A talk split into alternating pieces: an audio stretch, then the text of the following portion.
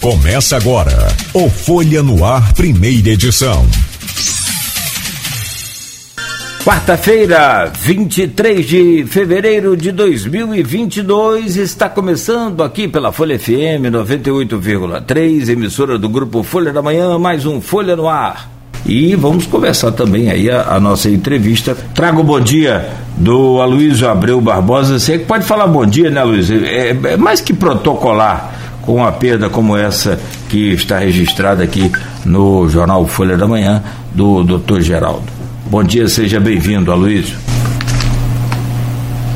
Bom dia, Cláudio Nogueira, bom dia, João, obrigado pela presença. É um dia triste pior que estava falando com vocês antes de começar o programa, que quebrando o protocolo da novo, do formato do programa, que de parte direto da entrevista, o Dr. Geraldo Guzmão ontem, aos 90 anos, com a pneumonia bacteriana, mas em decorrência tinha tomado as três doses da vacina, é, ficou quase, quase o ciclo todo da doença em casa, sem maiores complicações, no finalzinho do ciclo dos 14 dias, Infelizmente evoluiu para pneumonia, ele foi internado no Hospital Unimed, ficou 20 dias e veio falecer ontem por volta das, das 21 horas. Né? O enterro está sendo agora das 10, das, o velório vai ser agora das 10 às 15, 10 da manhã, daqui a pouco até às 15 da tarde, na capela do cemitério do Caju, e 15 horas ele vai ser sepultado. Né? E o Geraldo é, deixa cinco filhos. Geraldo José, já falecido, mais velho, Beatriz, Bernadette, Ana Tereza e Arthur Guzmão, e nove netos, né? Era decano da, da Sociedade Fluminense de Medicina e Cirurgia de Campos, formado em medicina em 1956 na UF de Niterói. Né? E gostava de dizer também, ele, nas próprias palavras dele, que era fã número um da Folha da Manhã muito amigo do meu pai, foi meu amigo também. Eu tive a chance de, um adolescente e jovem, é, comungar alguns cafezinhos ali no Cecil, no Boulevard, na famosa Rua dos Homens em Pé, com o doutor Geraldo com meu pai, alguns cafezinhos e muita sabedoria com ambos, né? E levo lições de ambos para da vida. Solidarizo aí com, com todos, com familiares, com amigos, né, com, com pacientes, uma carreira longa na medicina, né? É, e falando com vocês sobre isso que eu ia falar, eu recebo agora, vejo no site Metrópolis, a morte de outro querido amigo, né, cineasta baiano, Geraldo Sarno, faleceu também em decorrência da Covid, também como o doutor Geraldo, tinha tomado as três doses da, da, da, da vacina, é, apareceu no Copa Dor, apareceu hoje. É, Geraldo é, era considerado o grande cineasta documentarista do cinema, do cinema novo, amigo de Glauber Rocha, né? Cinema novo foi um movimento do cinema brasileiro buscava um olhar mais crítico é, é, para as mazelas e diferenças socioeconômicas é, gritantes do Brasil, né? com base no neorrealismo italiano na novela Vague francesa. E Geraldo pertenceu a esse movimento, foi amigo de Glauber Roth, de Nelson Pereira dos Santos. E morava no Rio, em, na Barra, muitos anos. É, e tornei amigo do Geraldo, de certa maneira, me pupilo do Geraldo. É, porque Geraldo trabalhou aqui no meados dos anos 90, em Campos, na UENF, no projeto que infelizmente não foi à frente da BCTV, Escola Brasileira de Cinema e Televisão, para a qual o Solado Colégio, século XVII, primeira construção de campos dos jesuítas, né, foi reformado no governo Marcelo Lencar. É, Geraldo trabalhou com Orlando Senna, que foi também cineasta, foi diretor da Escola de Cinema de Cuba. O projeto, o projeto não foi à frente, eu fiz concurso para a UEF, passei, fui trabalhar ao lado de Geraldo nesse projeto, nós fizemos várias coisas aqui, cursos de, de roteiro, interpretação, iluminação, fotografia, montagem, é, trazendo vários profissionais é, do, do, Brasil da América Latina para ministrar cursos aqui em campo, que seriam preparatórios para a EBC TV, né? Infelizmente acabou não saindo, era um regime de internato, E ele também era complicado porque tinha construção de jesuítas, cemitério de escravos, cemitério de índios. Era complicado fazer o, as obras naqueles anos 90, não seriam, de resto até hoje, para esse sistema de internato, porque teria que ter né, um sistema maior de esgoto, e era complicado, porque tudo. Você escavava uma coisa no cemitério de, de escravos negros, escavava um pouco mais abaixo no cemitério índio. E uma disputa também interna ali com, com a UF de Niterói, embora uma estadual e outra federal, a coisa acabou não vingando, o projeto foi abandonado. E me levou para a desoneração da UENF à época. É, mas Geraldo. É, cara, eu sou autodidata, né? Então, esses mestres, assim, são muito importantes, foram importantes na minha formação. Acho que eu tive dois grandes mestres intelectuais. Um está vivo, graças a Deus, acho que é um, uma referência também do João, é o historiador Arthur Sofiati, o outro foi Geraldo Sarno. Né, fala Geraldo, podia fazer um programa falar de Geraldo, né? Um, um, um, dos intelectuais mais brilhantes que eu já conheci.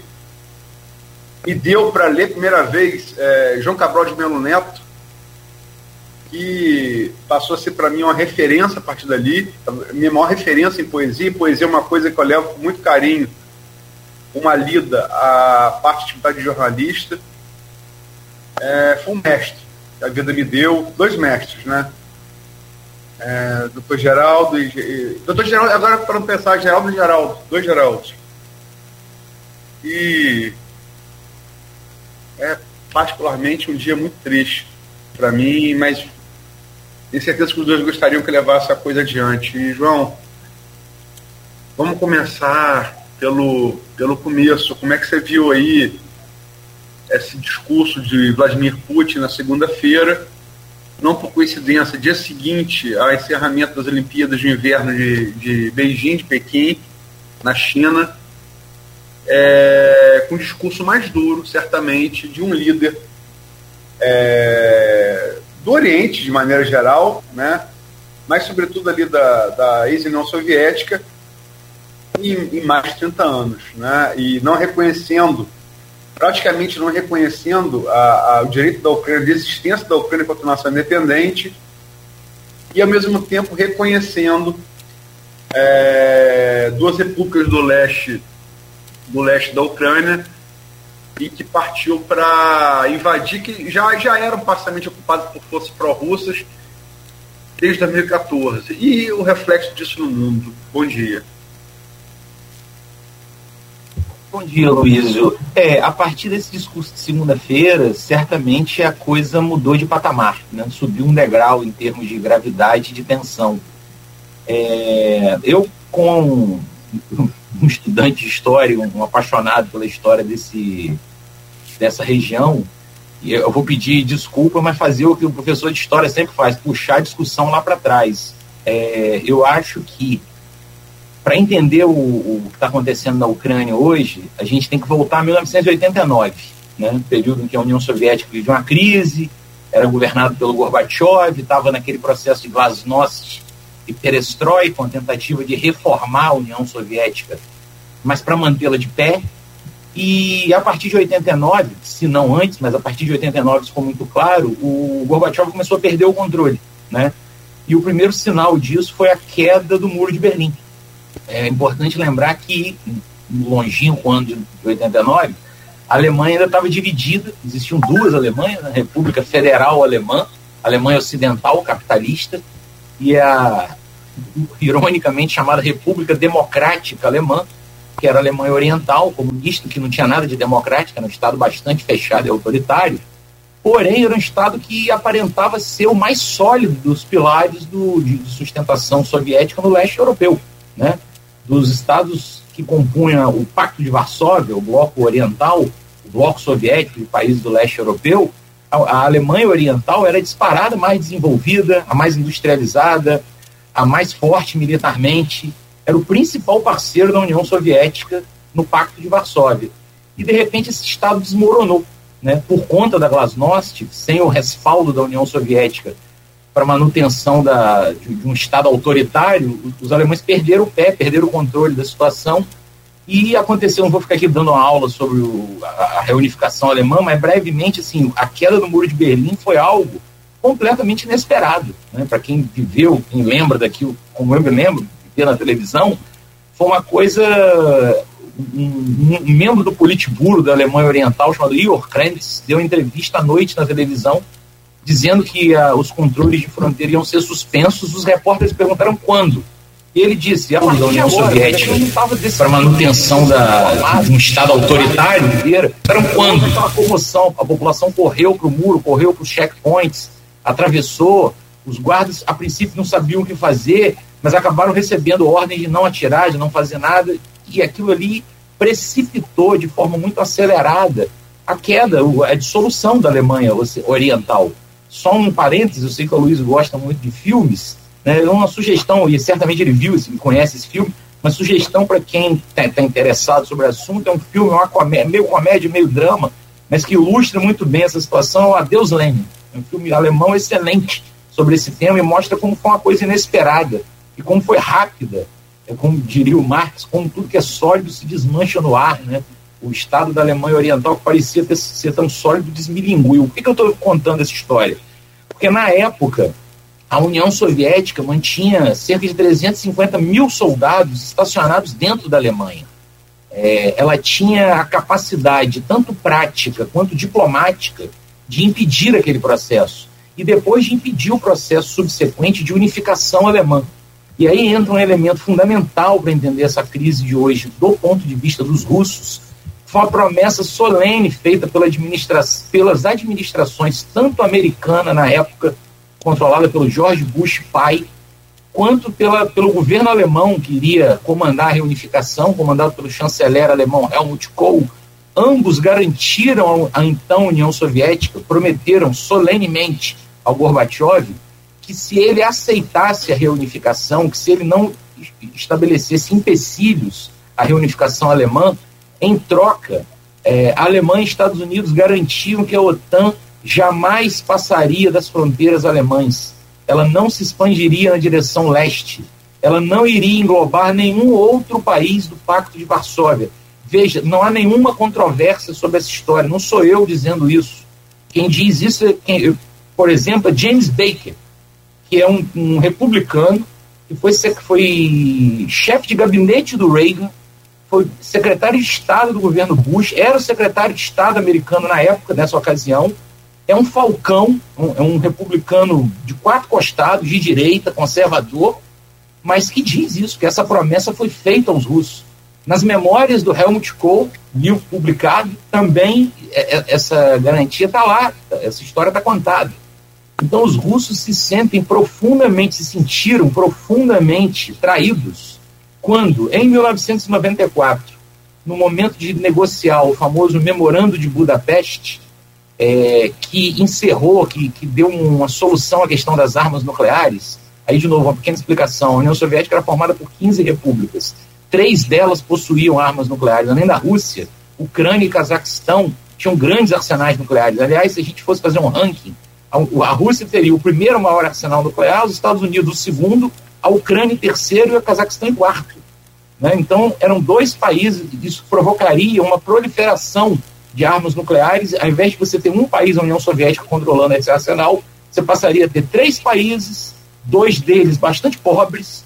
Então, isso representava um risco de proliferação nuclear. E o Memorando de Budapeste chegou a uma solução que foi concentrar esses arsenais nas mãos da Rússia, sob controle russo, é, diminuir consideravelmente os arsenais, fazendo a reciclagem daquelas bombas. Muitas delas viraram combustível de usinas nucleares nos anos seguintes é, em troca, tanto a Rússia quanto esses países que abriram mão dos seus arsenais, Cazaquistão e Ucrânia, foram indenizados, receberam indenizações, recursos em dólar que eles muito precisavam naquela época, e houve uma promessa da Rússia, em troca da, da concentração desses arsenais nucleares, de que ela respeitaria, garantiria e daria apoio à integridade terri territorial, tanto de Ucrânia quanto de Cazaquistão. Né? Então, é, porém, os russos pediam ou cobraram a inclusão no memorando de Budapeste daquela promessa feita por Bush e Helmut Kohl de que a OTAN não se expandiria na direção do Oriente. e aí houve o problema que gera esse, essa situação até hoje. A administração americana tinha mudado, nesse momento do, do memorando de Budapeste, em 1994, o governo americano já era controlado pelo Bill Clinton, e os, os democratas, historicamente, têm uma tradição de jogar muito duro com a Rússia, talvez para aparecer bem para o público interno, e o Clinton simplesmente resolveu passar por cima da promessa, alegando que a promessa tinha sido feita à União Soviética. Mas a União Soviética desapareceu em dezembro de 91. Portanto, a Rússia, esse novo Estado, não tinha, não teria o direito de cobrar ou de exigir essa situação. É, como a Rússia, na época, estava numa pindaíba terrível, eles aceitaram o memorando de Budapeste, mesmo assim, eles assinaram, re restringindo a discussão à manutenção ou à concentração dos arsenais nucleares na mão da Rússia. Mas eles nunca esqueceram essa traição. O, o cara que é o seria o chefe do Itamaraty russo, né, o chefe da, do Ministério das Relações Exteriores, Sergei Lavrov, que é uma das figuras de proa do governo russo, conta essa história é, e ele fecha com uma frase que eu acho lapidar. O nosso erro foi ter acreditado nos países ocidentais. E o erro deles foi ter tomado, foi ter tentado tirar vantagem da Rússia no momento de fraqueza. Então, esse, essa falta de apoio russo, e nesse sentido, a derrota do, do Bush, a vitória do Clinton foi uma tragédia, porque talvez com o governo Bush, eu acho que muito provavelmente a relação com a Rússia seria diferente. Haveria uma versão do Plano Marshall para ajudar, um Plano Marshall 2.0, para ajudar a reconstrução da União Soviética. Haveria, sim, a manutenção dessa promessa que foi feita de garantir uma certa, uma certa zona de segurança para os russos na área que historicamente eles controlavam, mas, nada, mas isso tudo foi atropelado, os russos se sentiram traídos, é, e desde a da posse do Putin, ele trabalha sistematicamente para reconstruir essa zona de influência russa que, diga-se de passagem, é muito anterior à União Soviética. Né? Os russos controlam, têm a hegemonia e exercem controle geopolítico, ou influência geopolítica, sobre esses territórios vizinhos há muitos séculos já. É uma política que vem dos, dos governos czaristas e que a União Soviética apenas continuou. Né? O Putin, na verdade, é uma terceira versão, é um terceiro modelo de governo russo que persegue essas mesmas, esses mesmos objetivos estratégicos porque a Rússia não muda, porque mudam os governos, mudam os contextos, mas os interesses históricos da, da Rússia são mais ou menos os mesmos. Né? Então, assim, vou, aí, desculpa essa longa digressão, mas voltando à sua pergunta, o que aconteceu ontem é uma, mais uma etapa de um processo que vem se desenrolando desde 2006. Primeiro arranca-rabo que os russos tiveram com a Ucrânia foi no verão de 2006, para eles, lá no inverno, por conta de uma disputa geopolítica, de dificuldades para renovar as concessões. Um outro detalhe que eu esqueci de mencionar é que estava tacitamente acordado que, embora a Ucrânia tivesse fosse ter a sua soberania respeitada e garantida, inclusive, pela Rússia, a Ucrânia mantinha também o compromisso de continuar arrendando as bases do Mar Negro, da Crimeia, para a poderosa frota do Mar Negro russa. Porque senão os russos, o litoral que eles têm no Mar Negro, em Rostock não é suficiente, não tem portos adequados para receber esses navios, navios de grande calado, etc. Então, em 2006, começou uma disputa entre Rússia e Ucrânia, justamente pelo jogo duro que os ucranianos fizeram para não renovar ou para dificultar a renovação do arrendamento dessas bases. Então, a Rússia, naquela ocasião, bloqueou remessas de gás para a Ucrânia, começou o projeto de construção do gasoduto Nord Stream 2, que é um gasoduto offshore, feito justamente para contornar a Ucrânia e a Polônia, para conseguir bombear gás para a Europa Ocidental, para a Alemanha, sem precisar passar pelo território ucraniano. Né? Depois aconteceu a intervenção na Geórgia, em 2008. Depois os russos repetiram na Geórgia o mesmo que eles estão fazendo agora na Armênia. Eles primeiro interviram na Geórgia, eh, derrubaram o governo, dilapidaram as forças armadas georgianas instalaram um governo simpático. Depois, quando esse governo, tido como simpático, mais uma vez exercitou a sua é, autonomia em relação aos russos, eles fizeram a mesma manobra que estão repetindo agora. Eles pegaram duas regiões, eles elegeram duas regiões, dois enclaves, com maiorias russas, onde a maioria da população local é russa, fala russo, mas estão no território georgiano, chama Abcácia e Ossétia do Sul, e eles declararam esses, esses territórios, primeiro, foram tomados por separatistas locais russos, e depois eles receberam apoio dos russos. É um, é um, é um modelo muito malandro, muito esperto, de ocupação branca, de invasão branca de um território. Você dá apoio a separatistas locais para tomarem o poder, depois você reconhece esses territórios locais como repúblicas independentes aliadas da Rússia, eventualmente manda tropas de paz para garantir a segurança desse território. Em seguida, o governo russo dá passaportes para a população local. Então, na prática, é uma república independente, na teoria, perdão, uma república independente, mas na prática passa a ser um território controlado pela Rússia. É um governo independente, sustentado pela Rússia, cuja população local recebe serviços dos russos, tem passaportes russos, etc. e tal. É, então, os russos já fizeram isso em 2008 na Geórgia e em 2014 eles fizeram isso na Ucrânia. O modelo foi exatamente isso. Eles fizeram invasão branca, invadiram a Ucrânia, perdão, invadiram a Crimeia sem declarar uma invasão. Né? Deram apoio aos separatistas locais, mobilizaram as tropas russas da região, que já estavam estacionadas na região, em apoio a esse governo, declaram a Crimeia uma, um Estado independente, reconhece a independência desse Estado, passa a subsidiar e, e enviar recursos para esse Estado, é, fornece passaportes russos para a população local. Então, isso já tinha acontecido em 2014 na Crimeia. Mas em 2014, duas províncias russas, ucranianas, perdão, que fazem fronteira com a Rússia, as duas províncias, os dois estados ucranianos, mais a leste, que são Donetsk e o Luhansk, é, também são estados onde a maioria da população é russa. Cerca de 90% ou quase isso da população desses lugares é russa. Então, em 2014, separatistas locais, apoiados ou anima apoiados pela Rússia animados pelo que tinha acontecido na Ucrânia, na Crimeia, é, tomaram o controle, mas não tomaram o controle de toda, todas essas províncias, de da integralidade do território dessas duas províncias. A gente pode dizer que pouco menos da metade do território, algo como metade do território de Luhansk e Donetsk, está sob o controle de separatistas russos. Mas o exército ucraniano conseguiu correr e estabelecer o controle sobre o restante do território desses, dessas duas províncias. Inclusive, a maior cidade de Donetsk está sob controle do exército ucraniano, Mariupol. É, então, o que aconteceu ontem é um filme que a gente já viu, mas com uma, uma diferença: o fato de que os russos, o Putin claramente reconheceu a independência dessas duas províncias, de Donetsk e Luhansk. Mas os separatistas russos não controlam todas as províncias, eles controlam metade do território.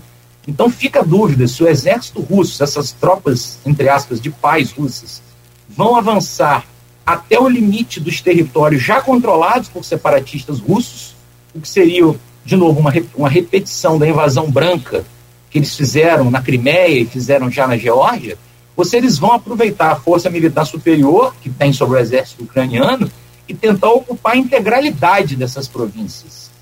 É, o, que provoca, o que provocaria uma guerra. Né? Acabou, Perdão, eu não vou fazer mais perguntas. É, falou algumas coisas aí. É, sim, a, palavra empenhada dos Estados Unidos, é, pelo, pelo Jimmy Baker, né? 1990, no governo Bush pai. É, o, só para você falou do gasoduto Nord Stream 2, ele foi embargado ontem, teve os registros, uh, coleta de registros ambientais embargados pela Alemanha, uma resposta talvez mais dura uh, ao, ao discurso do Putin de segunda-feira, mais dura até do, do que dos Estados Unidos, né? Se contornando a Ucrânia ali pelo Mar Báltico para levar gás à, à, Alemanha. É preciso lembrar que a Rússia abastece é, no inverno rigoroso do europeu quase 50% do gás que aquece as, as casas europeias é fornecido pela Rússia, que é um país exportador de petróleo e gás e trigo, né? É petróleo e gás, basicamente. Agora, é, eu, eu, escrevi sobre o, esse lance do MSB, que até escrevi sobre isso numa crônica, tentando dar uma forma mais leve no sábado. Lembrando isso, que os dois lados têm, têm, têm suas razões. Mas é preciso lembrar também que a parte, essas, é, essas regiões separatistas, elas têm realmente maioria russa, de cultura russa, de língua russa, que também não. Igual a história em comum deles, não é, é A Rússia nasce na Ucrânia, né? Ali na Idade Média. Mas, enfim, é, é, é preciso lembrar que a maioria da população ucraniana quer aproximação com a Europa Ocidental. Quer, é, nessa maioria, sobretudo ali no centro e, e, oeste da Ucrânia, é, quer, quer se integrar à OTAN. Né? É, isso foi colocado, inclusive, na Constituição da, da, da, da, da, Ucrânia. Então tem os dois lados, né? E essa coisa da invasão branca, embora é, esteja realmente correto e lembrar o, o fato da, da Geórgia, aliás, é, República que pariu Stalin, a Geórgia, é, às vezes as pessoas esquecem disso, mas é também o, é o mesmo sistema usado na, em Kosovo né, e usado por Hitler na, no Sudeste da Tchecoslováquia, e os dois causaram as duas maiores guerras étnicas, né, um, a Segunda Guerra Mundial e o outro a, a Guerra da, da Bósnia, né? Então, isso pode dar muito errado, como já deu, né? É, sem dúvida, as coisas sempre podem piorar muito, mas ontem até no, no grupo alguém colocou lá uma pergunta, não me lembro quem foi exatamente a pessoa, mas ela fez uma consideração, uma reflexão que eu acho muito válida, é comparar com a situação dos anos 30 nos Sudetos, eu acho um pouco de exagero, né? Primeiro porque o governo russo não é o governo nazista, eles não estão é, anunciando limpeza étnica, nem estão se propondo a fazer isso e tal sem forma nenhuma querer defender. Na verdade, eu acho que os dois lados estão errados, como você falou, e os dois lados também têm suas razões. É, e nessa briga aí entre superpotências, a Ucrânia acaba virando o bode expiatório. A Ucrânia é o país que sofre com isso e que, tem, que tem menos culpa na situação. A Ucrânia está simplesmente tentando ser um país normal, soberano e cuidar dos seus assuntos. Agora, eu só argumentaria, Luiz, assim, que a Ucrânia, é, como a maioria do, desses estados pós-soviéticos, eles têm uma formação é, demográfica bastante heterogênea né, e bastante peculiar. De novo, é uma coisa que vai de, que começa desde antes da Rússia, desculpa, desde antes da União Soviética, no período de dominação russa, czarista, já havia uma política que depois a União Soviética intensificou de russificação de todos os territórios conquistados, de estabelecer a presença demográfica de, de colonos russos, de militares russos, de administradores russos em todas as regiões e províncias que conquistavam, mesmo que eles fossem uma minoria, né, que a população local fosse majoritária, mas havia o, o desejo e, e, o esforço estratégico para viabilizar a existência de minorias russas nessas regiões todas, que funcionariam como um trampolim, um, um instrumento de controle do Estado russo nessas regiões. É, então, o que acontece na Ucrânia? Você tem razão no que você falou sobre a Ucrânia, eu faria uma ressalva. Isso que você disse vale, e você até comentou isso, vale para a Ucrânia central e ocidental. Se você for analisar os mapas eleitorais na Ucrânia, historicamente, a população de, dessas províncias, Luhansk e Donetsk, sempre votou a favor dos candidatos é, mais favoráveis à Rússia, ou que são mais simpáticos a uma proximidade estratégica, econômica com os russos. E a população da Ucrânia ocidental, de Kiev, de outras cidades do Ocidente, do centro do país votam a favor dessa aproximação com a União Europeia. É, de novo, eu, eu, sei que você deve fazer as perguntas que foram colocadas lá no grupo, mas uma pergunta que foi, foi feita é, e eu achei muito interessante foi qual a perspectiva de solução para esse problema? Eu acho, eu não, gosto de vender falsos otimismos, né? E acho que a curto prazo não tem perspectiva de solução pacífica. Essa crise não vai se resolver a curto e médio prazo. Mas a longo prazo, como você bem mencionou, ucranianos e russos são irmãos. São duas ramificações do mesmo povo, são como portugueses e espanhóis. Ah, eu acho até que mais próximos sim, de sim. portugueses e espanhóis. Né? É, são dois países que conviveram em relativa harmonia durante a maior parte da sua história. Os momentos de tensão e de crise, como, por exemplo, a, a, a, política brutal do Stalin na Ucrânia, ou esse momento atual de tensão entre países, são exceções à regra. Eu diria que há uma solução, não é uma solução simples, mas é uma solução bem clara, é um caminho a seguir bem claro e que não é nada de outro mundo. É a adoção de um federalismo bastante forte. Você transformar a Ucrânia num Estado federalista, num Estado, digamos, como a, inspirado na Suíça, onde cada cantão tem um enorme grau de autonomia legislativa, inclusive linguística, porque esse problema da língua é um dos principais fatores ah, estimuladores dessas tensões nos espaços pós-soviéticos. Os, os, russos impunham, a União Soviética impunha a Rússia, a, a, o russo como língua oficial. Né? Embora isso deva ser reconhecido, em cada região local onde havia uma maioria não russa, você adotava também uma segunda língua. Por exemplo, na Ucrânia, as crianças eram, eram um estado bilíngue. Né? Você ensinava o russo e o ucraniano nas escolas.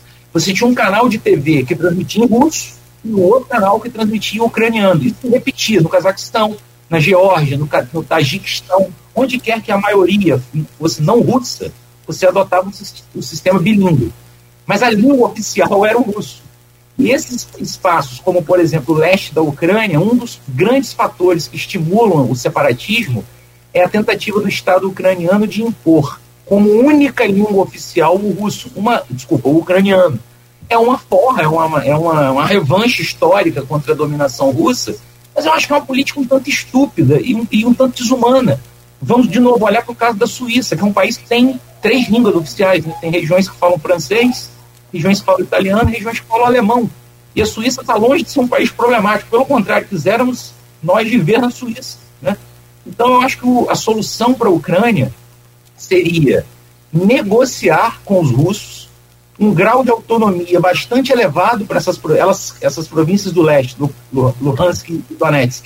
Continuariam sendo ucranianas, mas gozariam de um, de um nível de autonomia bastante elevado e poderiam continuar tendo o russo como língua oficial junto com o ucraniano. Se isso fosse, e, e do ponto de vista russo, o compromisso do país não ingressar na OTAN, de que a OTAN não entre, a OTAN que já avançou sobre os espaços do Pacto de Varsóvia, que ela não invada o que era território da União Soviética e, como você mesmo reconheceu, um território da Rússia histórica. Que a Ucrânia é um território historicamente Bielorrússia, Rússia e Ucrânia são a origem histórica da Rússia. Né? Então, eu acho que a solução é por aí. Do ponto de vista prático, o que o Putin fez ontem já garante a exclusão da Ucrânia da OTAN. Né? Porque a OTAN tem uma política não declarada, mas uma política certa, uma política que é, que é seguida à risca, de não permitir o ingresso de países que tenham contendas territoriais, porque senão a OTAN estaria comprando uma briga, estaria entrando numa guerra alheia. Né?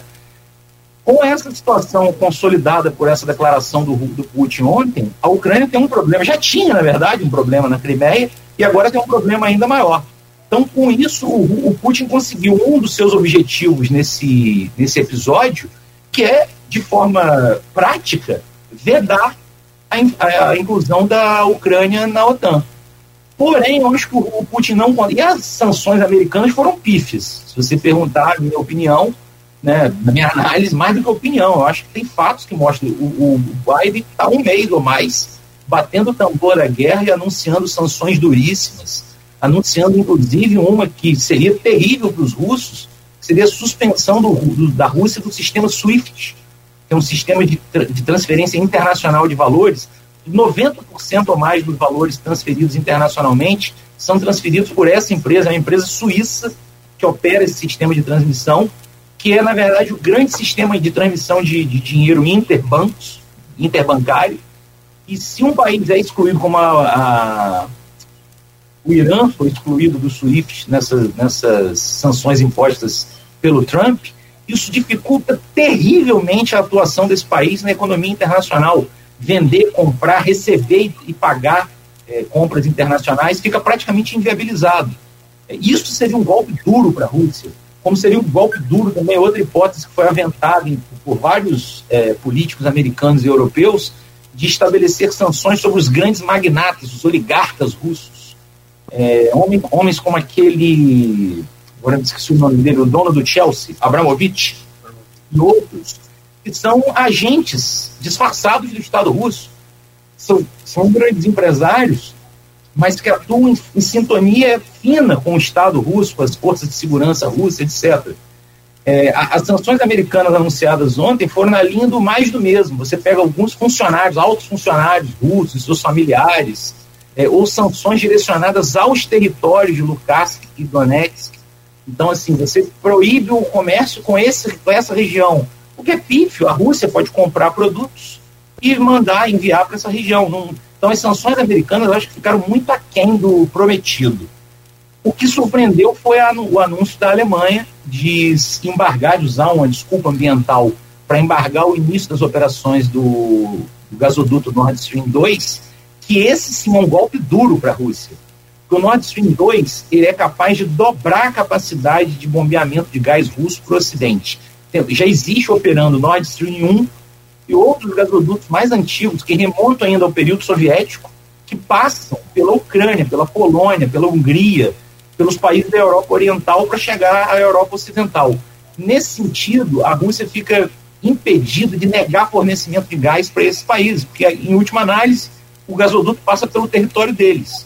O Nord Stream 2 teria duas vantagens para os russos. Ele dobraria a capacidade da Rússia de vender gás para a Europa e ela permite simplesmente substituir os gasodutos antigos, vendendo a mesma quantidade de gás, eliminando o fornecimento de gás para esses inimigos. A capacidade da Rússia de pressionar países como a Polônia e a Ucrânia fica muito maior. Quando o governo alemão suspende a operação, bloqueia a operação do Nord Stream 2, e a gente não sabe, isso pode durar um mês, pode durar 10 anos. Então é um golpe duro. Esse foi um golpe duro para a Rússia que eu imagino o Putin não estava calculando. Ele estava talvez esperando que pela necessidade alemã desse gás, pelo, pela conjuntura deles estarem ainda passando por um período frio, então ainda no inverno, com os estoques europeus abaixo do, do, do normal, do, do, nível de segurança, ele não imaginava, talvez, ele não no, no, cálculo russo não entrava essa sanção alemã. Essa sanção foi, eu acho, a única coisa surpreendente, porque ela veio acima do tom a Alemanha, que durante toda essa crise contemporizou, a Alemanha, por exemplo, não mandou armas para a Ucrânia, ela tentou e tem tentado colocar panos quentes na, na questão, é, esfriar a, a, disputa, mas ontem a Alemanha falou duro. Eu acho que isso talvez tenha pego os russos de surpresa e talvez isso explique a situação. A gente hoje não sabe até onde as tropas russas avançaram. Se elas entraram e pararam de avançar no território controlado pelos separatistas, se elas continuam avançando para ocupar a totalidade das províncias, é, e, isso, e essa reação alemã talvez tenha freado um pouco o ímpeto é, agressivo do Putin. De novo, a gente tem que acompanhar os próximos dias aí para ver como vai ficar essa questão. Só para não lançar muito no, no, no a Donetics aqui do horário do programa, vamos é, fazer um intervalo. É, só para noticiar é, agora, morreu o primeiro soldado é, ucraniano num, numa, num cobertura de artilharia é, em posições dominadas pelo exército ucraniano. É, acabou de é, ser anunciado agora, né? E... Isso, me, me perdoe a interrupção, mas só para fazer um comentário. Isso é guerra de propaganda. O primeiro soldado ucraniano morto nessa região por ataque de artilharia aconteceu em 2014. Não, é, acontecendo desde 2014 conflito de pequena choque de artilharia. A mobilização, mobilização aberta da Rússia foi o, o primeiro anúncio, né? Eu digo, é, é, essa notícia é a tentativa de marcar um fato. Olha, morreu o primeiro soldado ucraniano. A Ucrânia tem perdido, é uma coisa como 1.500, 1.400 soldados ucranianos morreram desde a invasão da Crimeia. E são sempre choques internos. Isso está desde 2014, não começou agora. Agora, uma, uma o microscópio do mundo olhando para ali é, é, o anúncio da primeira morte. Bom. Lógico, cumpre, cumpre, o efeito propaganda, agora de fato morreu um soldado. São 7h49 e, e eu vou interromper essa aula aí. Eu tenho várias curiosidades também sobre essa questão, depois, quando for possível colocá-las. É, esse. O Zelensky, por exemplo, o, presidente da, da Ucrânia, 44 anos, um não jovem ainda, humorista, assumiu a presidência lá em 2019, enfrentando um Putin com 70 anos, ex-KGB e tudo mais. Como é que é, isso influencia nessa, né, nessas negociações táticas, técnicas e tudo mais? Vamos fazer um intervalo? Depois vocês comentam, por favor. Hoje no programa com a Luiz Abreu Barbosa estamos conversando com o professor João Monteiro, ele é historiador e professor do IFE é, em Guarulhos, o IFE Guarulhos. Professor, antes do, do, do, bloco, eu falava sobre essa questão de, de, de experiência de um presidente e, e, outro presidente. O Volodymyr é, Zelensky, é o presidente da Ucrânia, tem 44 anos, é humorista, ganhou a eleição com 73% dos votos. Ele interpretava aquela coisa toda de, de combate à corrupção também da classe política ucraniana e tal, aquela coisa. Em 2019 ganhou a eleição. E de um outro lado, você tem então um humorista de um lado, né, na, na, vida real, hoje presidente, claro, mas é, é, trabalhou a vida inteira como humorista, e de outro lado você tem um. A, o, o Zelensky é advogado também, né, tem direito. Mas do outro lado você tem um Putin com 70 anos de idade, advogado também é, ex-servidor da, da, da, KGB, ou seja, o cara está por dentro de técnicas, táticas, estratégias e, e relação, correlação com os países vizinhos, aliados e unindo força. Como é que o, o que, que essa experiência, na verdade, entre um presidente e outro pode interferir? Num resultado de uma eventual guerra, que também é outra pergunta que surge aí, se vai ter guerra, se não vai. A Luísa acabou de informar agora que o primeiro soldado nessa essa nova etapa aí né, acaba de morrer. Então, quer dizer, a coisa tá, tipo assim, o estupim tá ficando cada vez mais curto. Como que pode contar essa experiência de cada um? Em que interfere essa experiência? Cláudio, eu acho uma pergunta interessante porque ela ilustra justamente a disparidade disparidade da, do nível de preparação e de prontidão dos dois lados, né? Você tem um Zelensky, que é um comediante neófito em política, que assumiu um governo numa onda equivalente, ele não, não, vou dizer que ele é como o Bolsonaro, mas foi uma coisa mais ou menos como a eleição do Bolsonaro, um, um voto de protesto, uma rejeição à política tradicional, que leva um comediante à presidência da República. Isso é trágico no momento em que a Ucrânia está tá passando pela sua crise mais grave desde que ela se torna um país independente.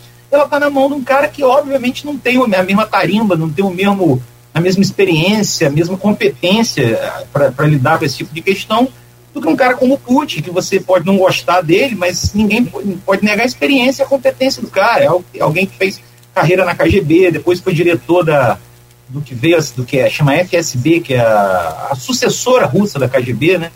É, depois tem uma longa carreira na política, está no controle do Estado russo desde 2000, né? 99, na verdade, final de 99, quando ele assumiu. É, então, se o cara está há 20 anos no, no, no, poder, com um pequeno período de, de, interrupção do.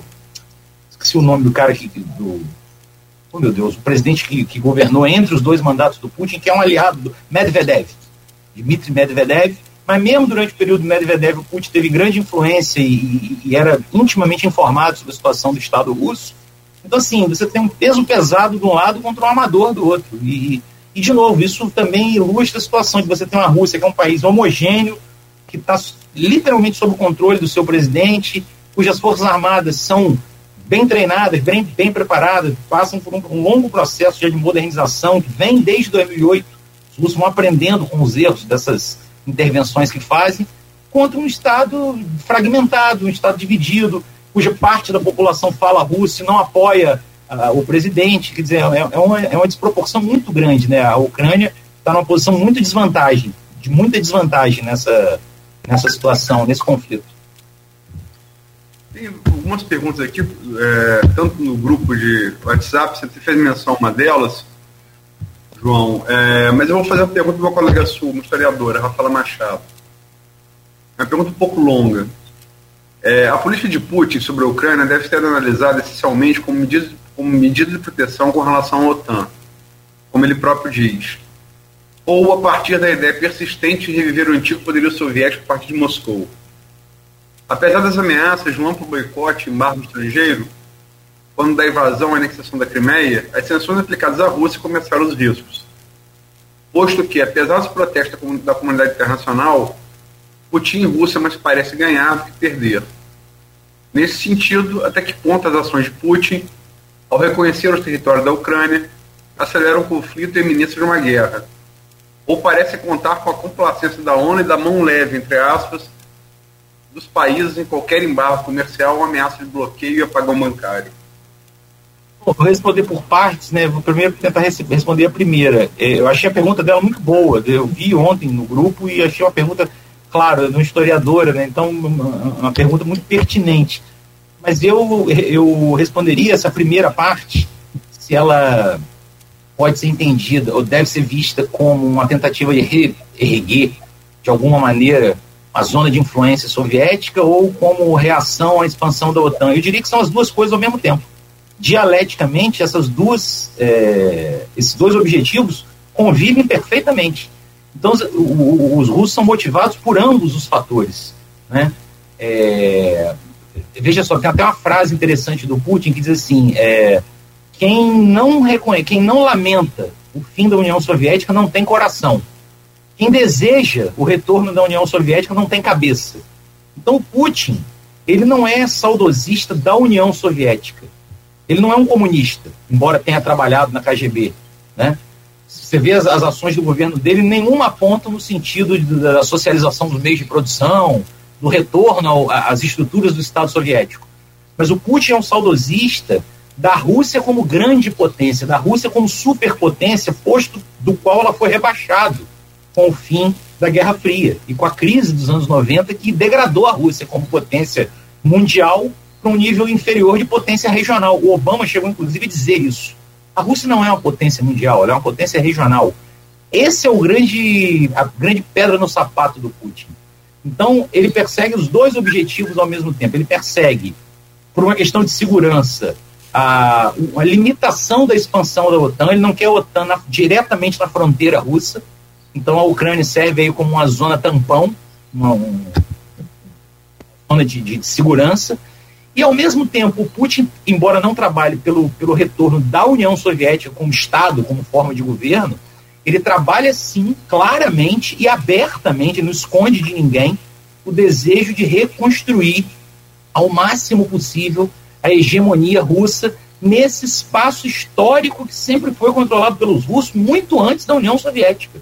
Né? O controle dos russos sobre a Ásia Central, sobre o Báltico, sobre. Eu, eu diria até que o Putin tem eh, alguns eh, objetivos limitados. O, o Putin não, não mira, por exemplo, a reanexação do Báltico, dos estados bálticos, Lituânia, Letônia e Estônia. Esses três estados, pela proximidade geográfica com a Europa, pela facilidade de acesso ao mar, a Rússia abandonou. A Rússia já jogou, abriu mão deles. Já reconheceu que eles estão perdidos. Mas a Rússia luta com unhas e dentes para manter o controle sobre a Ucrânia, sobre a Bielorrússia. O episódio recente de intervenção a favor do governo do Azerbaijão, não, perdão, do Cazaquistão, então, essas ex-repúblicas russas são sim vistas pelo governo russo, pelo Putin. Eu ousaria dizer, por qualquer um que vem depois do Putin, como uma área de influência historicamente construída e que deve ser mantida, que o Estado russo vai fazer força para manter.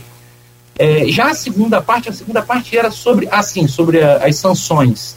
É, eu acho que o que aconteceu ontem, o que aconteceu a partir de segunda-feira, marca uma mudança, sim, né?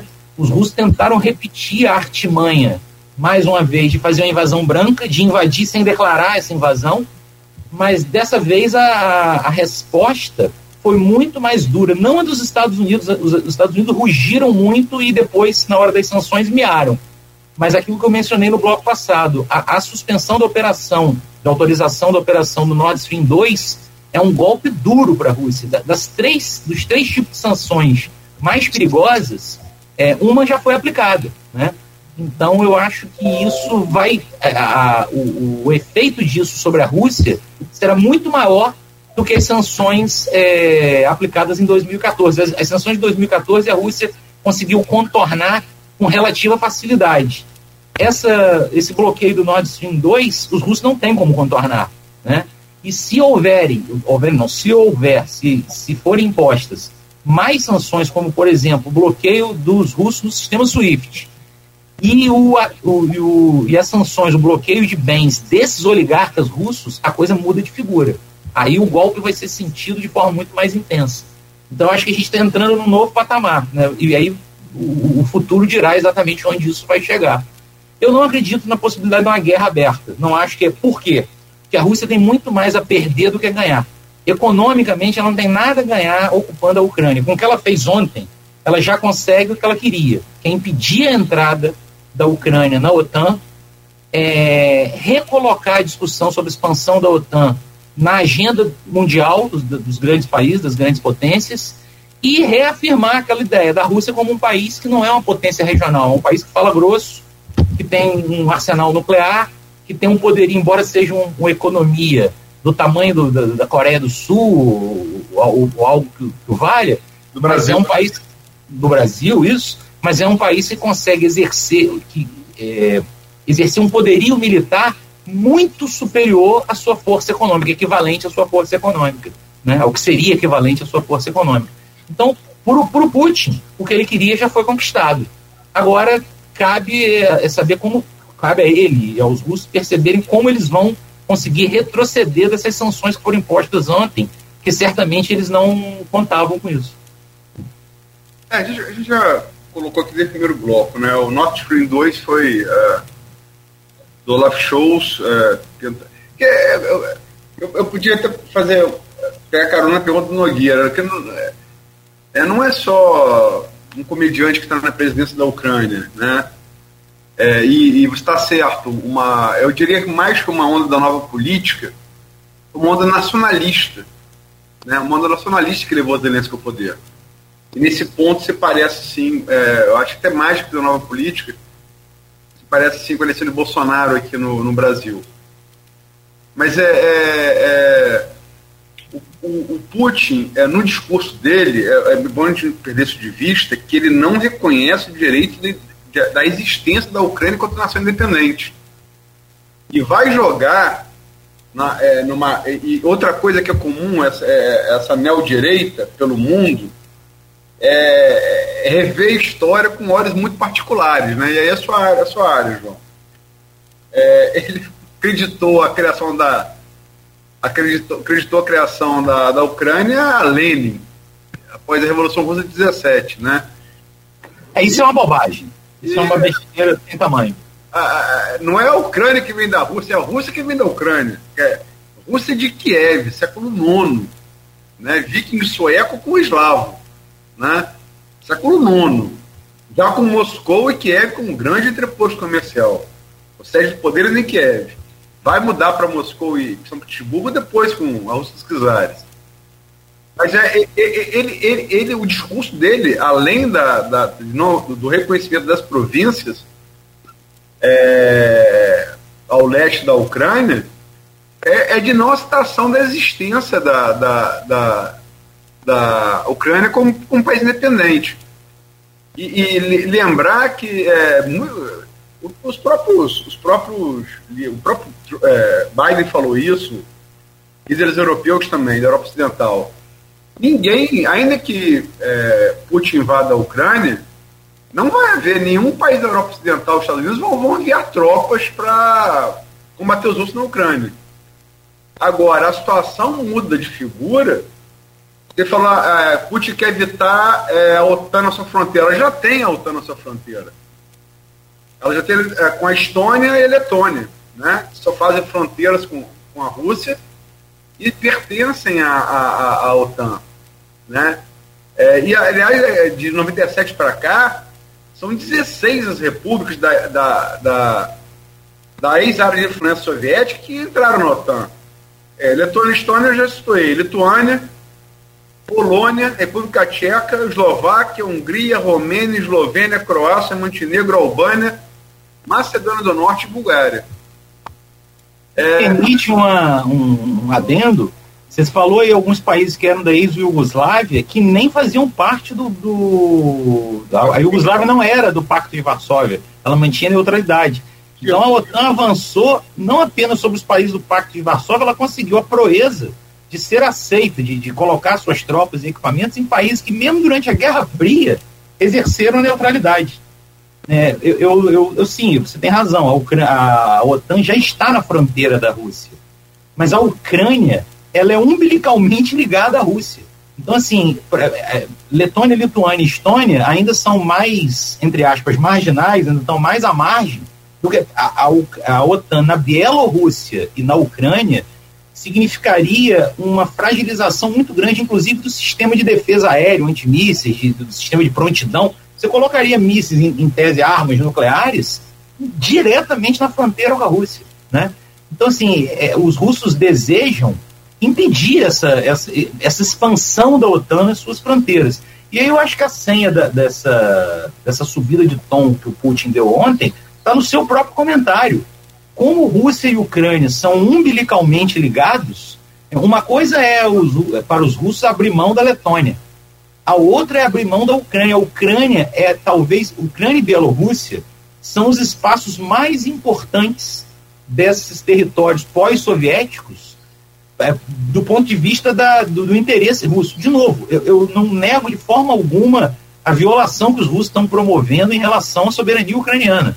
A Ucrânia é a grande vítima dessa história. Mas do ponto de vista da, da, da Rússia como um país que olha para a estratégia, para a história, a Ucrânia é uma peça central do seu tabuleiro. Eu só queria fazer, para não me alongar demais, eu queria fazer uma, uma comparação. Os soviéticos, os russos olham para as outras 14, ou pelo menos para as outras 12, 11 repúblicas, com exceção dos países bálticos, como os americanos olham para a América Central e para o Caribe. São territórios independentes? São. São soberanos? São. A soberania deles vale enquanto eles rezam pela cartilha americana. No momento em que eles contrariarem o interesse estratégico dos americanos, os americanos invadem o Panamá invadem Granada, fazem intervenções. Eu diria que é mais ou menos a mesma coisa, com a diferença do estilo abrasivo dos russos, né? que não é um estilo tão, tão suave, tão engomado quanto dos americanos. Mas é claro que, do ponto de vista russo, a soberania desses países vai até a página 2, vai até o momento em que eles estão sendo úteis e, e estão navegando na mesma direção da nave russa, da nau russa. No momento em que eles tentam exercer a independência contrariando interesses russos, é, o respeito a essa soberania é limitadíssimo. Mas, de novo, eu acho que isso não é exclusividade russa, isso é um jogo das grandes potências. Os Estados Unidos faz o mesmo na sua área de influência, os grandes impérios faziam o mesmo nas suas regiões, é, e assim por diante. Isso é da geopolítica, é da, é da história humana. Não, não começou agora. Né? Não, nem vai terminar. Mas é, é, não, só lembrando da Yugoslávia é pertinente. É, o Tito, líder da Yugoslávia, que, tanto que ele morre acaba a Yugoslávia, né? Ele consegue cumprir na Yugoslávia um papel, sendo comunista, um papel que o De Gaulle cumpriu na mão, na mão ideológica oposta na França. Né? Ele conseguiu manter uma certa independência desse, dessa bipolaridade. É, agora, é, João, é, é eu, eu, essa coisa da Rússia da Ucrânia, é, é, eu, eu, eu escrevi, eu comparei muito com é, a Bahia para o Brasil. Começou ali. O que é o Brasil começou na Bahia. Né? E até mais recentemente, o samba, embora se ache carioca, vem da Bahia. Né? Culturalmente, o Brasil começa na Bahia. Salvador, a primeira capital do Brasil. Né? É, é, para sintetizar isso, não cai muito esse papo de história, que interessa muito quem gosta de história, mas não interessa também tanto ao, lá do século IX, da Rússia de, de Kiev, que é, que é a capital da Ucrânia, é a primeira, primeira vez que o nome Rússia aparece né, na história, que é contado, Rússia, Rus, né? É, tem um, exemplo é, de um amigo que foi, me contou um episódio engraçado, foi recentemente à Rússia, chegou em Moscou, olha, quero comer num, num restaurante típico russo. Levaram ele ao restaurante ucraniano. Você vê como. É, é, é meio tipo, é, acho que essa analogia da Bahia com o Brasil é, você acha pertinente, quer dizer, é, é, é intrínseca essa, essa, essa, essa gênese comum dos dois países, do, do, dos dois povos, é difícil superar isso?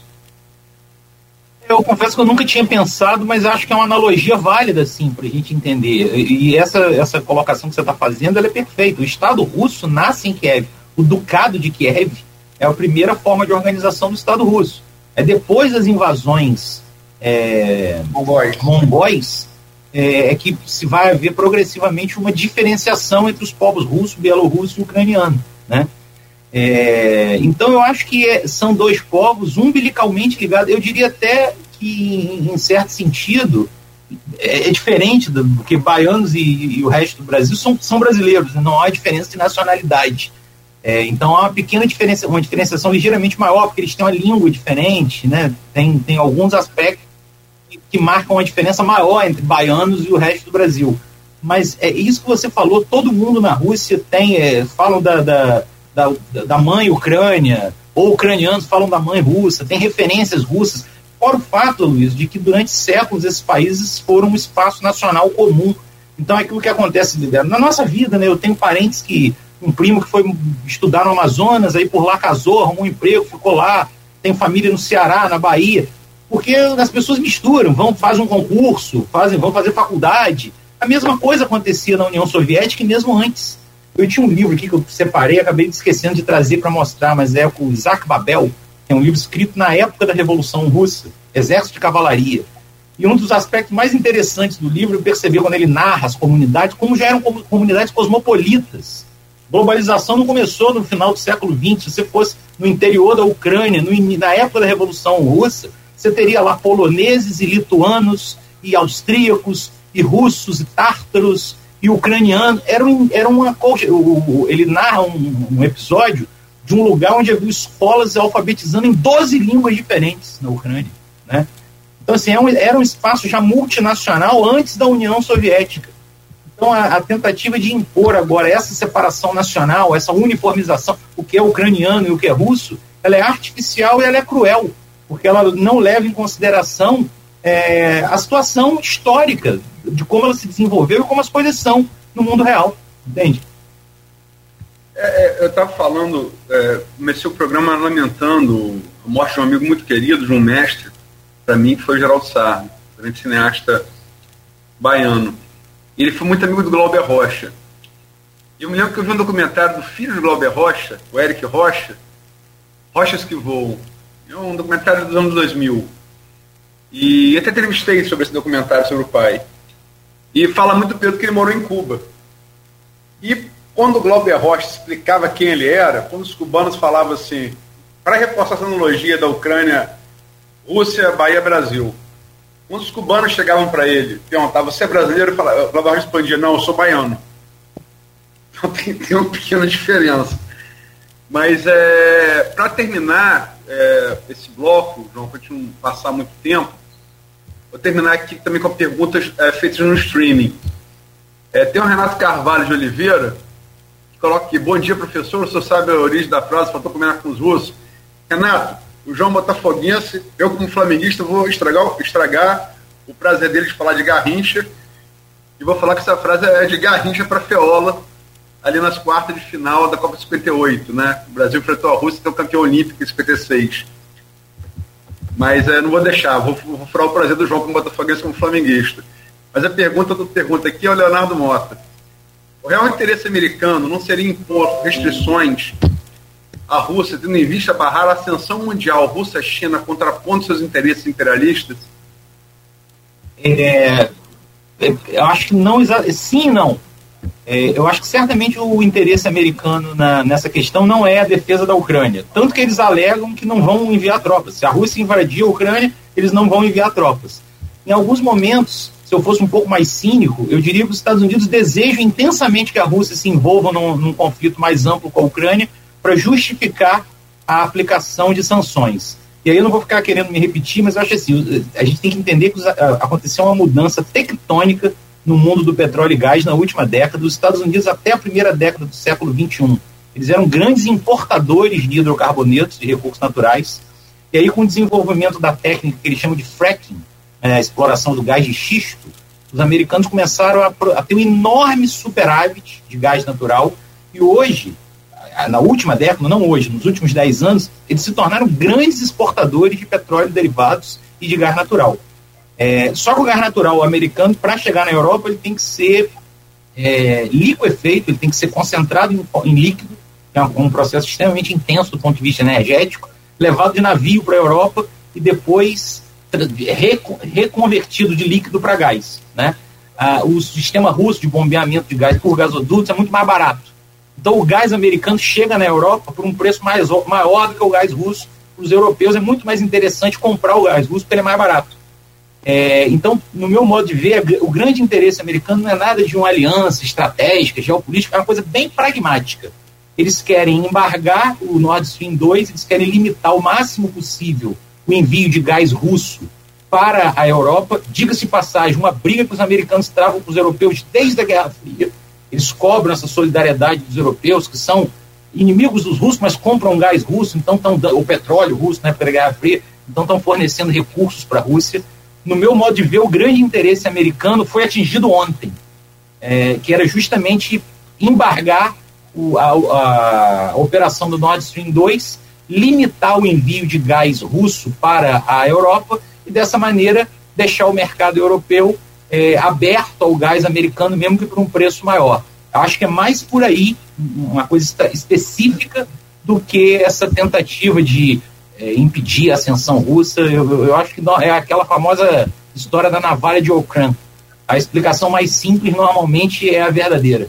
E nesse caso, para mim, é cartesiano. Os americanos querem ocupar o espaço russo no mercado europeu de petróleo e gás. E eu quero só fechar, são 8 horas e 22 minutos, uma perguntinha, o próximo bloco agora a gente vai partir para um âmbito mais político e nacional. É, vai ter guerra ou não vai? Eu acredito que não. Guerra aberta, invasão da Ucrânia inteira, ocupação da capital ucraniana de Kiev, acho pouco provável. Os russos têm muito mais a perder do que a ganhar. Se os russos continuarem escalando a situação, a pro, o próximo passo será excluí-los do SWIFT, como a gente já falou. E depois seria embargar os oligarcas russos. Isso seria um golpe duro para a Rússia. Né? Como a proibição de operação do Nord Stream 2 já é.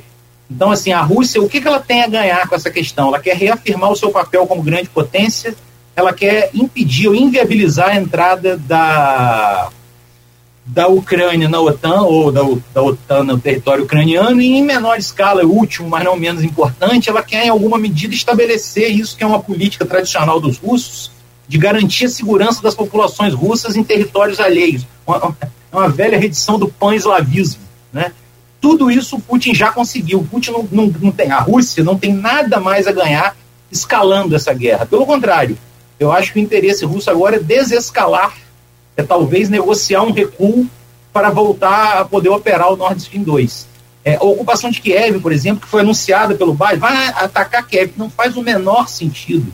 Kiev é, uma, é uma, é uma cidade de 3 milhões de habitantes, a região metropolitana como um todo tem quase 6 milhões, é quase metade, metade do tamanho de Moscou. Os russos é, estariam administrando uma grande capital uma população hostil. Quantos soldados você precisa para manter o controle de uma região metropolitana de 100 milhões de pessoas, armadas e dispostas a, a reagir, a resistir? Então, assim, eu não vejo nenhuma vantagem para os russos em ir além das províncias orientais que eles já estão ocupando de forma branca, como nós falamos. Hoje com a Luísa Abreu Barbosa estamos conversando aqui neste programa com o professor historiador é João Monteiro Pessoa, ele é professor do IF Guarulhos e fala pra gente aí essa crise toda na Ucrânia e Rússia, Rússia e Ucrânia envolvendo todo mundo e tudo, claro que reflete é, pelo mundo afora. Nesse bloco agora, para a gente ir já fechando esse programa de hoje, é, eu vou pedir ao Aloysio Abreu Barbosa, para que abra esse bloco então, Luiz, falando sobre essa questão nacional. O que, que a história pode trazer para a gente aí também sobre essa. Eu até falava sobre guerra de voto, né? Ou não, vamos saber. Então eu volto com você, Aloysio. É, a história. O Sufete fala muito isso. A história é bom falar do, do passado, falar do futuro é meio arriscado. Mas, é, João, vamos partir, vamos começar pelo, pelo, pelo nosso canavial com o Direcapi. É, como é que se projeta aí? Você vive em Campos? Você é campista, não é, João? Não, de nascimento não, eu nasci em Minas, mas eu morei em Campos a maior parte da vida. Então, pode, pode dizer que eu sou um campista adotado. É, como eu, eu sou interiorense, mas fui criado em Campos. Mas é como é que você projeta aí, sempre tem esse critério regional, primeiro as eleições a deputado federal, estadual, considerando que a gente perdeu boa parte da representatividade conquistada em 2018, Vladimir era deputado federal até atuante, um bom trabalho, inclusive no, na UF, né? É, retomada dos prédios, comandou aquela mesa de bancada, mas saiu para ser prefeito é atual prefeito. É, então perdemos aí é, a representação. Clarice está tá mais, tá mais é, radicada no Rio de Janeiro há alguns anos. Tem Macaé dois, dois, federais, né, o Cristino Auro e o Felício da Terça e uma baixa pela Covid, sobretudo na nossa bancada estadual. Tínhamos quatro deputados de Campos, né? Bruno Dauari chegou a sair para ser secretário de, de, de Cláudio Castro, mas depois voltou. Rodrigo Bacelar saiu, continua na Segov, está forte na Segov, né, uma, parte importante, qualquer governo. E infelizmente perdemos né, é, dois pela Covid, foram João Peixoto é, e Gil Viana. Como é que você vê, como é que você projeta a representatividade de campo da região nessa eleição de deputado aí do, de outubro? aí é um palpite, eu não sou pesquisador sobre o assunto, mas eu acho que assim, a tendência, pelo bom, pelo senso comum, a tendência é que vai diminuir essa representação, né? Porque Campos tem um, um colégio eleitoral relativamente pequeno comparado com os colégios do Grande Rio, da região metropolitana e tal. É, essa, Campos e o Norte Fluminense, como um todo, né? Essa representação expressiva que foi conquistada em 2018, ela, em alguma medida tem a ver com a onda do bolsonarismo, né? Tem muitos votos carreados por, por 17, muita gente eleita, absolutamente desconhecida na política, eleita pelo coeficiente eleitoral do PSL, que somou muitos votos. A tendência para essa eleição, eu acho que é fragmentar esses votos, aquele grande bloco de votos de direitas, de extrema direita, e tal, ou que não são de direita, mas que eram antilulistas, antipetistas, e que foram todos carreados, foram, se concentraram no, no PSL, agora tende a dividir, né? tende a fragmentar entre vários partidos. O, o Bolsonaro vai levar uma parte desse voto para o PL, outros partidos do Centrão que o apoiam. O PSL se fundiu com democratas, formando esse União. Eu, por exemplo, apostaria que o União Brasil vai naufragar. Eles não vão ter um puxador de voto como o Bolsonaro, eles não vão conseguir refazer, uma, mas é uma aposta, não, não tem elementos é, empíricos para afirmar isso. Então eu, eu apostaria, eu, o meu palpite é que a, a representação política do Norte Noroeste Fluminense vai encolher justamente porque ela vai fragmentar. Então vai ter menos gente, não, não, não vão ter, por exemplo, dois deputados de Macaé. Quando Macaé elegeu dois federais? Jamais. Né? Por quê? Porque são do PSL, tiveram muitos votos de legenda e, votos, é, aquela coisa do cara que é o puxador de voto, o, o, o Hélio Bolsonaro, o cara teve voto suficiente para fazer dois deputados. Então, um, um, cara do PSL entrou puxado pelos votos do Hélio. Né? É, isso dessa vez eu acho que não vai acontecer, vai, vai fragmentar mais. Então, eu, eu apostaria que a gente vai ter uma representação menor né, como região no, na próxima legislatura do que nessa. Mas é só uma aposta. É só para lembrar que o PSL é filho da terça, final do PT. E aí, assim, em termos regionais, ficou seis meia dúzia. Se não fosse um, a mais do PSL, Marcão teria sido eleito não como suplente e como titular né, da, da, da vaga. Pelo partido de Marcão, da Judeia Nogueira. Ai, meu Deus, é... Ah, vou lembrar depois. Vou lembrar é. depois, Marcos Gomes. Não, Mas foi seis meia dúzia, em termos regionais. Agora, vamos lá.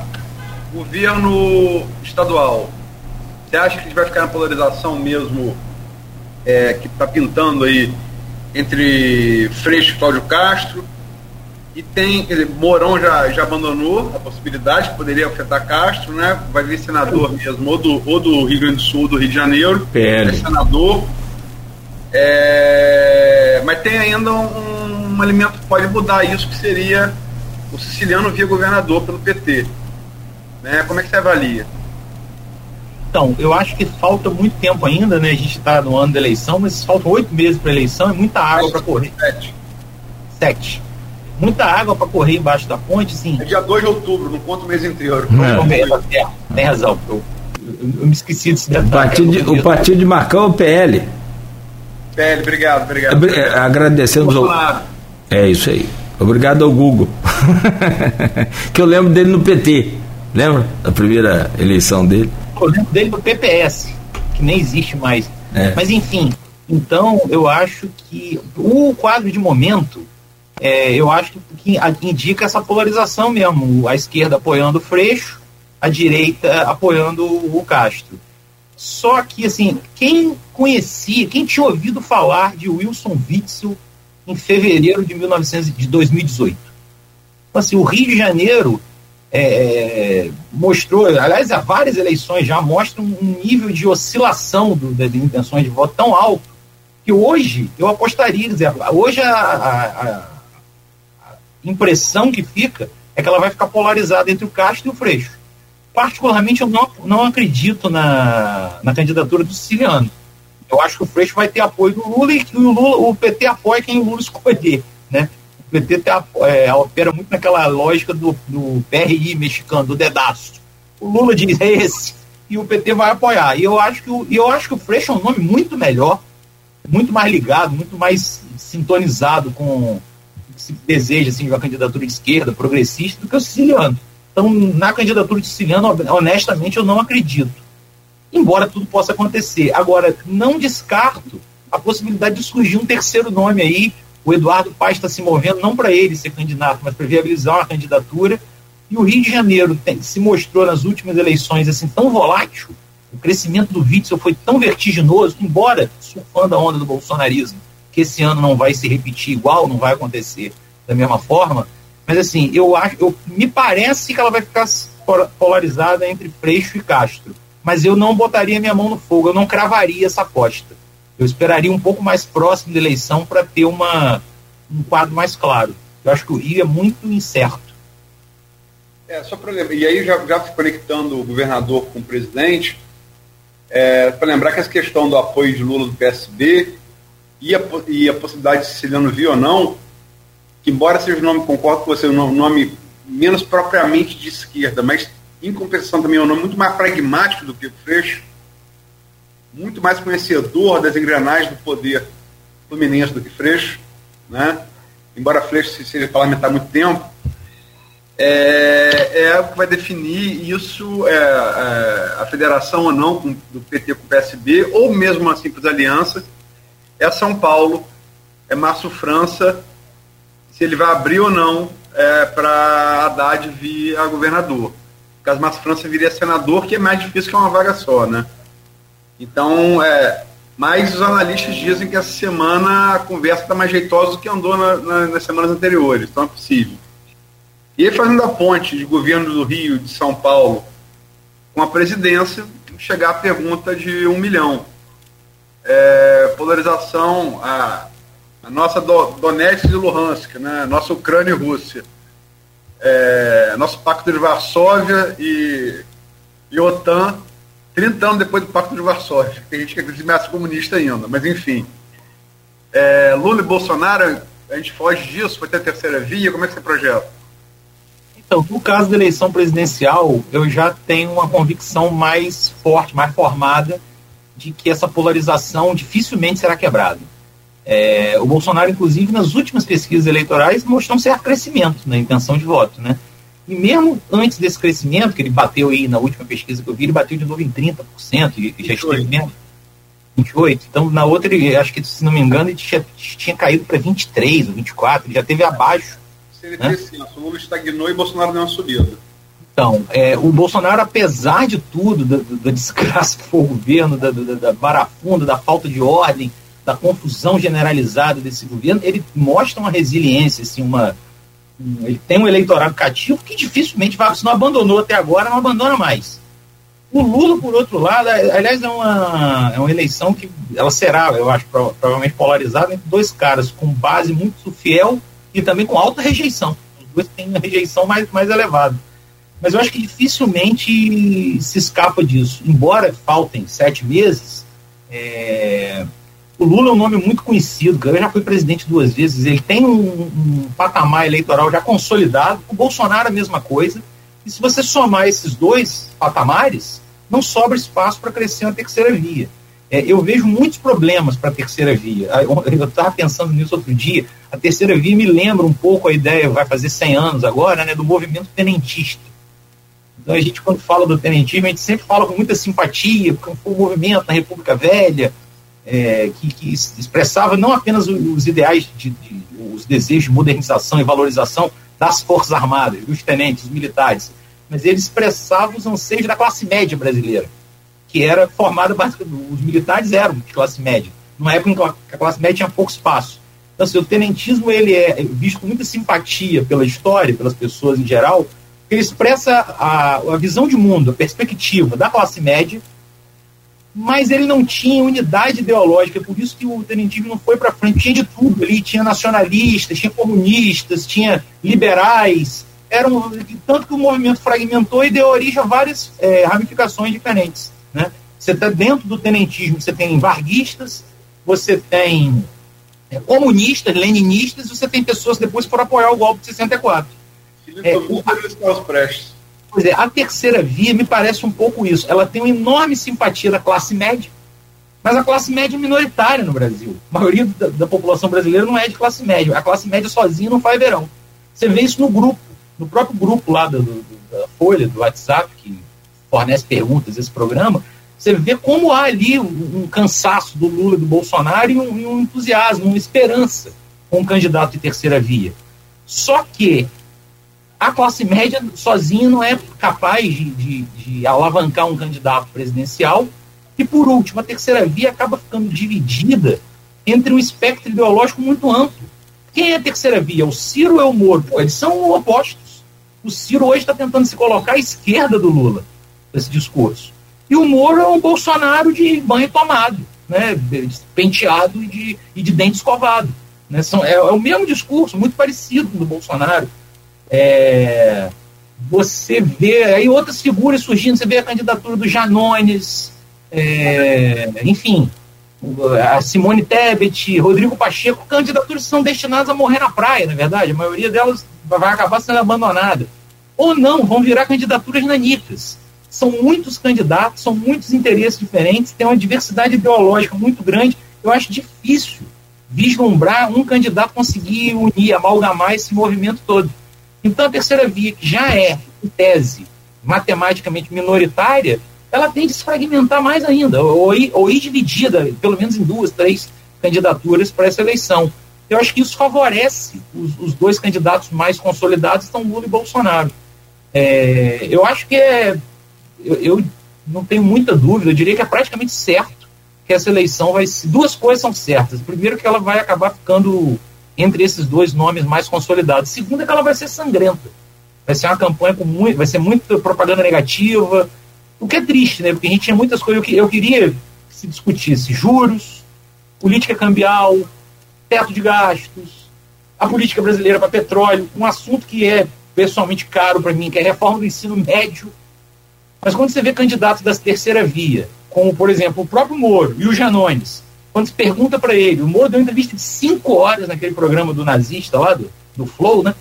Fizeram, quando perguntaram para ele sobre educação, tudo que ele tinha a dizer era apoiar o escola sem partido.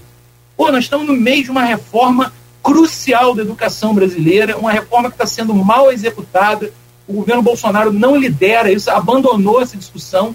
Então foi uma, uma mudança implementada pelo governo Temer, que deveria ter sido discutida, evoluída a discussão, os livros didáticos que saíram desse último ano, já com a nova proposta de ensino médio, são uma confusão tremenda. Na verdade, o risco que a gente tem é de piorar imensamente a qualidade do ensino médio. Eu não vejo nenhum candidato a presidente falando disso. Né? E, e, a, e a, discussão é escola sem partido, e aí vai ficar nessa coisa do a esquerda atacando o Bolsonaro, que é genocida, que é isso, que é aquilo, a direita atacando Lula porque é corrupto, porque é leniente com corrupção, que vamos virar uma Venezuela eu, tendo, eu imagino, eu, eu percebo assim, a gente está numa situação extremamente delicada, numa sinuca de bico, num divisor de águas histórico do Brasil, e a campanha vai passar, eu tenho a sensação que vai passar ao largo dessas grandes discussões, dos grandes debates. Os, esses dois candidatos provavelmente não vão botar um plano de governo claro, não vão fazer propostas polêmicas ou radicais, eles vão se concentrar em atacar o outro. Então eu acho que vai ser uma eleição polarizada entre os dois e marcada por baixaria, por fake news, por ataque, por, muito mais por propaganda negativa, que tenta desconstruir o outro. Vote em mim porque o outro é horrível, do que uma ideia de do que uma campanha propositiva, de discussão, de, de apontar quais são os caminhos e as diferenças reais entre essas candidaturas. Acho que vai ser um ano bastante desagradável. Bom, meu caro professor, se deixar é claro que a gente quer explorar mais aí esse seu conhecimento, suas opiniões também, mas o tempo voa, né? E já são 8h49, queremos muito agradecê-lo.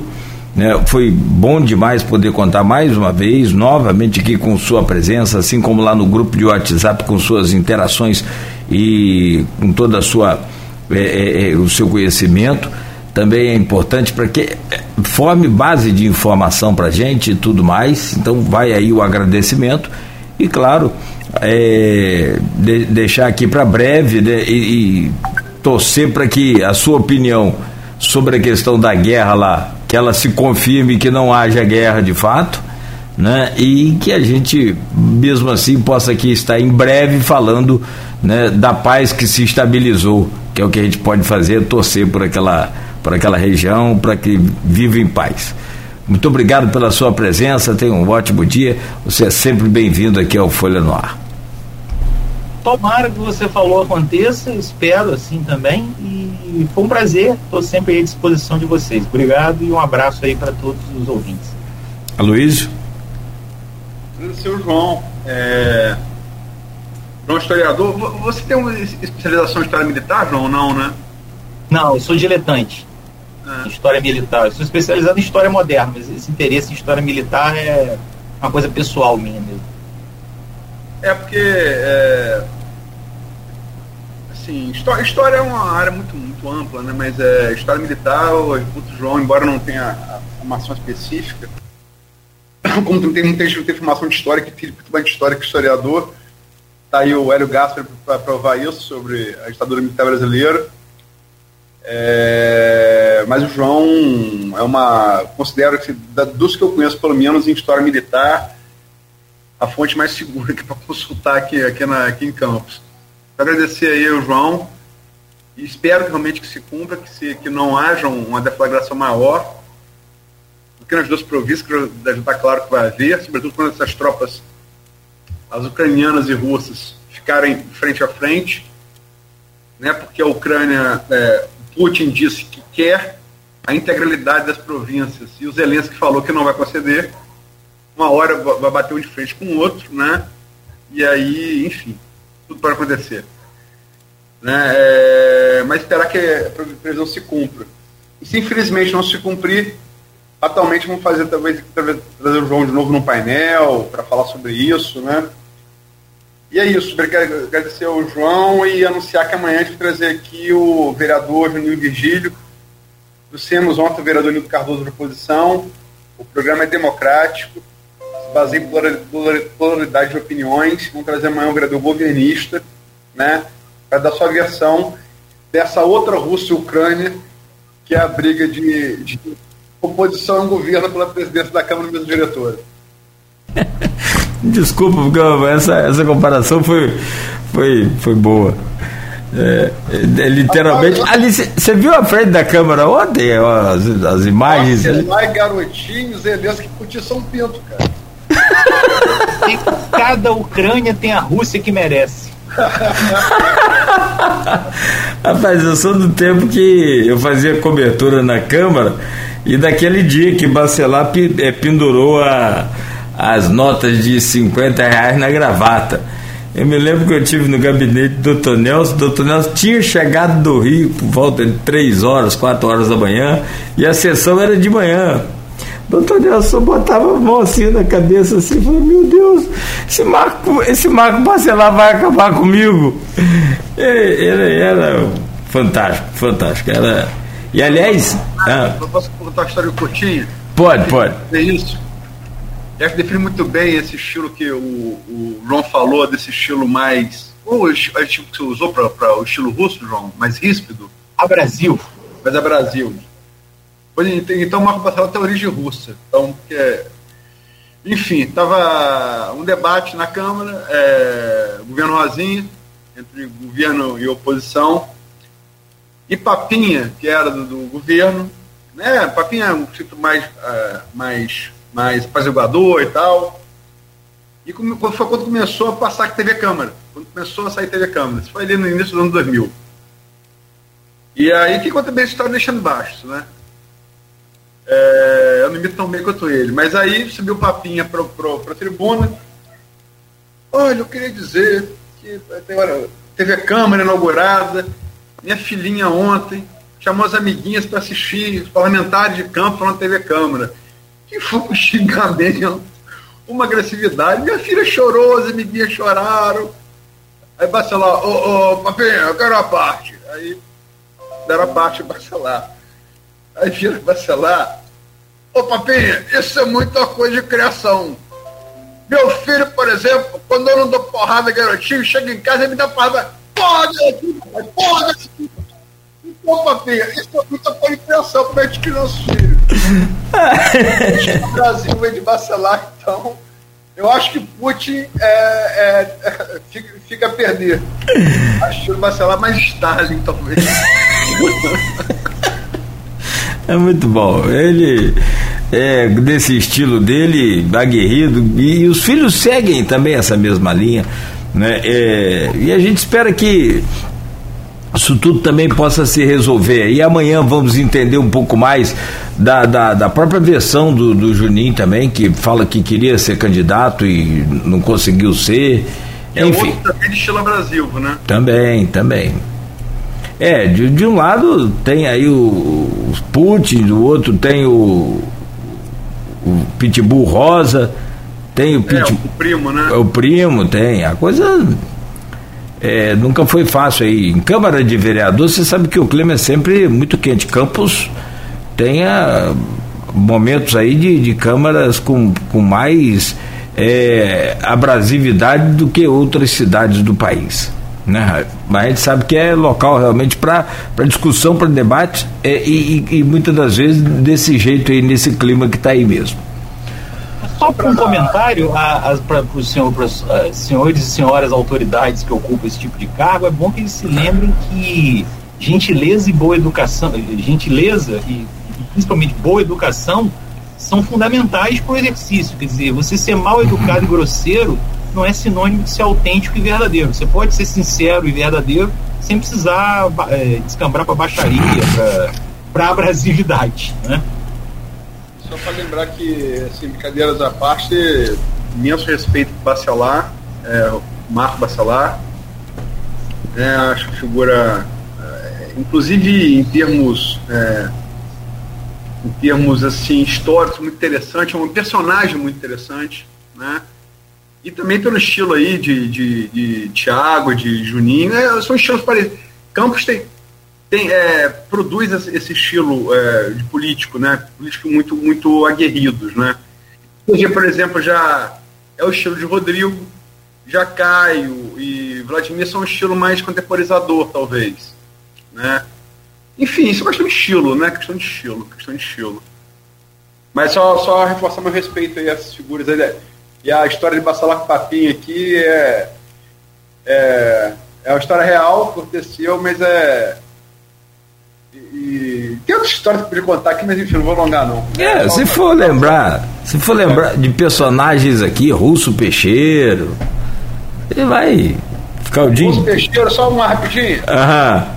Russo Peixeiro, no, quando Arnaldo teve aneurisma, ficou internado, ele na, disputando, disputando a eleição com o Pudim apoiando o Campista, né, que, acabou, que acabaria se elegendo e Pudim era vice de Arnaldo e assume um dia. O slogan de Pudim era chegou Pudim. Chegou Pudim, chegou Pudim. Aí Pudim assume num dia e cai no outro. Aí foi a manchete da Folha. Chegou Pudim, saiu Pudim. E Russo Peixeiro, no tribunal da Câmara, que era arnaldista, esse, falando garotinho, né? Esse menino de caça curta colocou a coriza na cabeça do Arnaldo. Aquele que é muito bom. É muito bom.